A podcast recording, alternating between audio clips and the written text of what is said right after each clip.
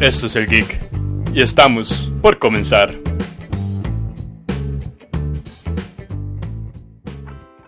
¿Qué tal amigo, amiga? Bienvenido a la nueva edición de El Geek Opina. El Geek Opina es eh, un, un, espacio que tendremos entre el señor Manuel Quesada y yo. Nos los turnaremos una semana uno, una semana otro, donde daremos nuestra opinión de ciertos temas de la cultura geek entonces puede referirse a temas tal vez no trascendentales, tal vez no importantes, pero la mayoría de veces bastante vírgenes. Y el tema que quería hablar hoy sería de las películas de Marvel y DC. Eh, me imagino que ya todos se han dado cuenta que las películas de Marvel se retrasaron. Se retrasaron bastante la mayoría se pasaron hasta para el siguiente año y hay un rumor muy fuerte que dice que la película de Black Widow va a ser estrenada este año pero en eh, home video, o sea, en, DVD, Blu-ray y por descarga digital, obviamente pirata, no mentira. No compren piratería, ayuden a los artistas. Vamos a aprovechar que estoy haciendo esto solo y puedo equivocarme bastante porque el señor Manuel Quesada no me deja equivocarme y vamos a buscar las fechas de retraso de las películas para así dar una información más concreta a usted, mi amiga, mi amigo, que se merece toda mi capacidad intelectual, o sea, no espere mucho.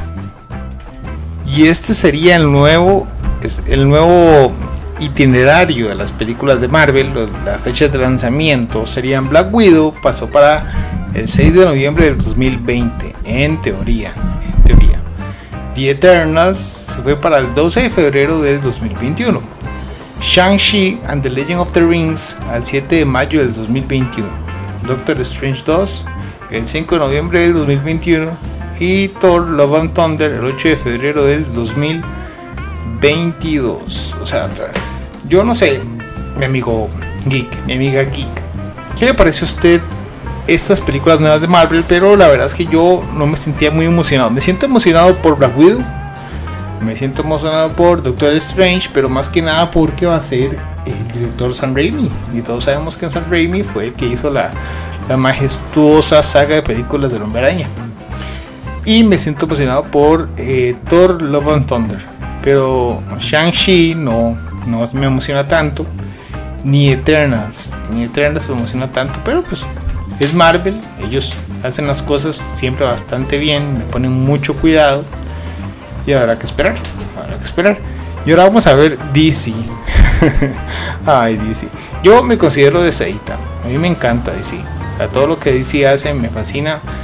Y trato de, defender a muerte. Aunque muchas veces, eh, más bien es, erróneo mi pensamiento sobre las películas de DC. Eh, a veces pensamos que están como en una guerra Marvel vs DC, pero no es cierto. DC está en una guerra contra DC, perdón, DC está en una guerra contra Warner Brothers. Y es que yo me imagino, si usted escucha este contenido, me imagino que sabe lo que pasó entre Warner y Zack Snyder. Eh, en la Liga de la Justicia habían, es una película completamente diferente a la que se tenía planeada antes. O sea, la Liga de la Justicia que nos presentó eh, Warner cuando contrató a Josh Whedon, que no pienso que Josh Whedon tuviera la culpa, porque vos como director se te está ofreciendo un trabajo, pues, lo vas a aceptar. O sea, no vas a dejar pasar la oportunidad de ganar muchísimo dinero. Y vas a tratar de hacer lo mejor que se pueda con esa película o con lo que tienes que trabajar. Por eso es que te digo, Josh Whedon agarró, cogió una película que ya estaba terminada y trató de usar escenas. Trató de hacer como un video de YouTube de esos que un montaje bonito y al final salió espantoso, fatal. Pero bueno, esperemos que aquí algún día podamos ver el Snyder Cut que sinceramente lo dudo mucho. Lo dudo mucho que lo vayamos a ver. Y lo dudo mucho que... Y si lo vemos será en la plataforma de HBO Max. Tal vez ese podría ser un, un jale bastante fuerte para esa plataforma que viene buenísima. Hasta con una serie de linterna verde pero las películas, sí, cierto, las películas. Vamos a ver, vamos a buscar. Ya todos sabemos que se estrenó Birds of Prey, ¿verdad? Este año, ya, ya todos la vimos. Está bien, está bien. Wonder Woman 1984 para el 14 de agosto del 2020, en teoría. El Escuadrón Suicida, este reinicio eh, secuela, es el en agosto del 2021. Eh, Batman con Crepúsculo, perdón, con Robert Pattinson, uff, casi me da una embolia. Black Adam con The Rock, esa sí le tengo mucha fe.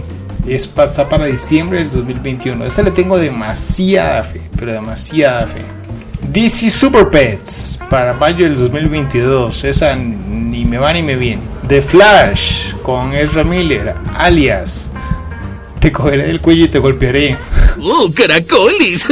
para junio del 2022, si es que sigue, sigue viva la humanidad. Shazam, para, Shazam 2 para noviembre del 2022, que me gustó mucho. Y Aquaman 2 para diciembre del 2022. O sea, ni rastro de una película de Superman que dicen, dicen las malas lenguas que en Shazam 2 podría aparecer Superman, que sería el antagonista, por así decirlo, porque le controlarían la mente.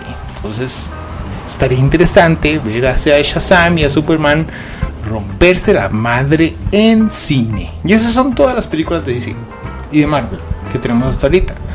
Eh, me parece que en, estos, en este mes o el próximo mes se estrena la de la Liga de la Justicia, la animada, la Liga de la Justicia Oscura.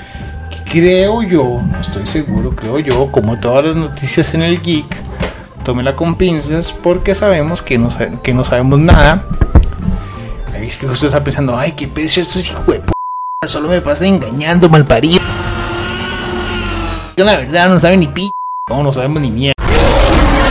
Bueno, creo yo que la que viene de Liga de la Justicia Animada es el final de las películas de este universo que comenzó con Flashpoint y termina en esta última película. En noticias un poco menos geeks, pero que eh, a mí me gusta hablar y es de, de la nación más poderosa del mundo, de esa nación donde nos presentan a todos esos superhéroes increíbles y a, y a, esos, esos eh, científicos, no mentira, petroleros que los mandan a un asteroide para despicharlo y salvar la Tierra. Estados Unidos, Estados Unidos, claro que. Su presidente en una conferencia de prensa les dijo que el desinfectante podía matar el coronavirus. Y los gringos, así como son, de esa forma de... A mí, yo solo hago lo que mi presidente me dice. Si mi presidente me dice que me meta un poco de cloro por el culo, yo me lo voy a meter. A mí no me importa lo que usted me dice, yo me voy a meter ese cloro y eso va a matar el coronavirus USA. Hurra, hurra, hurra. Oh, me. Se ponen a cantar. Bueno, eso que. Los gringos, los gringos. El presidente les dijo que el cloro, que, perdón, que el desinfectante podía eliminar el coronavirus. Y increíblemente, los gringos lo están haciendo. O sea, se ha aumentado montones las llamadas al 911 por intoxicación por detergente. O sea, ¿qué, ¿qué está pasando? ¿Qué tan mal tiene que estar usted para que alguien le diga, use desinfectante y métaselo para matar el coronavirus? O sea, qué estúpido. Es más, se le podría decir, agarre una barra de jabón y úsela como su supositorio para matar el virus desde adentro. ¿Cierto o no, Villalta? ¿Qué, qué, qué, qué opina usted, Villalta? ¿Qué opina usted? Y nosotros nos hemos equivocado. Nos hemos equivocado. Sí, sí, nos hemos equivocado bastante, muchas veces, señor. Compañeros y compañeras, porque durante varias semanas le hemos dicho al gobierno, ayude a la caja, apórtele recursos a la caja. Apórtele recursos a la caja, lo más importante, señor Villalta, lo más importante como si fuera un favor que el gobierno le tiene que hacer a la caja. No, hoy quiero decirlo con todas las palabras. Páguele a la caja. Pague la deuda con la caja. No hay ningún favor que le están haciendo. Pero pague esa vara, pague la deuda. Usted no está haciendo ningún favor. A la caja. Paguen. Wow, se enojó. Se enojó el señor Villalta, pero Chiricuto tiene razón en lo que dice. Hay que pagar las deudas tenemos que acostumbrarnos a pagar lo que debemos. Pero tienen que aceptar que ver a Villalta gritar es gracioso. Es gracioso porque usted cuando lo ve, ve a ese mae tranquilito, calmadito, dice, "Ah, este mae nunca se enoja. Este mae es más relajado, es más, más tuanis. No, pero se pone, ¡Págale a la caja! ¡Págale a la caja! pero sí, amigos. Es que la gente empieza a entrar a un estado de de nerviosismo y de enojo por esta, cuestión del aislamiento social y del coronavirus. Yo trago cloro por el coronavirus. Entonces ya la gente se estresa, se vuelve loca y se ponen a hacer podcasts así como nosotros y hablan puras estupideces que nadie quiere escuchar. Pero bueno, la única forma de sacarlas. Eso y salir corriendo desnudo a la calle. Pero sí, o sea, es, increíble. Y ahora, ahora que uno pasa más tiempo en casa, uno hace cosas que antes no hacía. Por ejemplo, me puse a ver todas las películas completas de Toy Story con mi hijo y me di cuenta que, que ¿cómo se llama la niña? Que Bonnie eh, fue una, con todo respeto, una bitch completa. O sea, Bonnie no quiso quedarse con Woody. Es más, le dijo a Andy, ay, mi vaquero. Para la película 4, dejarlo encerrado en el armario y que se llenara de pelusa. A Woody, al comisario más vergas que ha habido, al mejor juguete del mundo. Lo dejas encerrado en el puto Y me disculpo por haber alzado la voz. armario. Y eso no es nada. Le quita su placa y se la da a Jesse. A Jesse. O sea, eh, ¿qué, qué está pasando con el matriarcado? Woody no puede ser un sheriff feliz porque es hombre. No, mentira, mentira, mentira, mentira, mentira. Broma, broma, broma, broma. Pero sí no me gustó eso. Luego también, bueno, eh, para la gente que no la ha visto, es un spoiler. Eh, deshacen a la pandilla. Deshacen a la pandilla, deshacen esto tan bonito que era ver a Woody con los juguetitos, con Buzz Lightyear, con Slinky, con todos ellos, tener aventuras y todo lo demás, todo por Forky. Ese es otro personaje que, ay, me, Ah, sentí que me agarraron los huevos y no, no, no, me los majaban. Ay, qué maldito. Es que, veámoslo así. Esta película trata de cómo un tenedor quiere suicidarse porque él no es un juguete, él es un tenedor, entonces él está hecho para ir a la basura después de que lo usan. Y está bien, está de su propósito. Woody tiene que tratar de que el mae acepte que ahora es un juguete, que ya no es un tenedor y que de hecho es el juguete más importante de una niña que tiene un montón de juguetes mucho más lindos que un tenedor con ojos y manos y, pies. Y estúpido. Es, es- es verdaderamente estúpido. Pero bueno, el tenedor se tira del autobús en movimiento. No del autobús, del camper, creo que se llama. En movimiento. Y Woody tiene que ir por él. Y Woody se lanza para ir por él. Y termina en una casa como de, reliquias. Donde hay una muñequita que está loca. Y que quiere abrirlo y sacarle su caja de voz y ponérsela a ella. Porque nunca ha tenido una dueña. Eh, Gaby Gaby creo que se llama. Y Gaby Gaby está jodidamente loca. Y el que le da las claves para eso es Forky, porque ella se deja Forky. Y Forky, como es un tenedor estúpido y no piensa lo que está diciendo, le dice lo que, cómo es, dónde está Woody y a quién espera Woody y qué tienen que hacer ellos. Al final, al final, Woody deja que le saquen su cajita de voz se la da a Gaby Gaby, ella le da a Forky. Y va a dejar a Forky con Bonnie. Y Gaby Gaby va donde la niña que quería que, la, que se la llevara para la casa, le jala el, el cordoncito de Gaby Gaby, Gaby Gaby habla. Y la niña la tira en, en una canasta algo así era, y no se la quiere llevar. Y Gaby Gaby se queda como estúpida.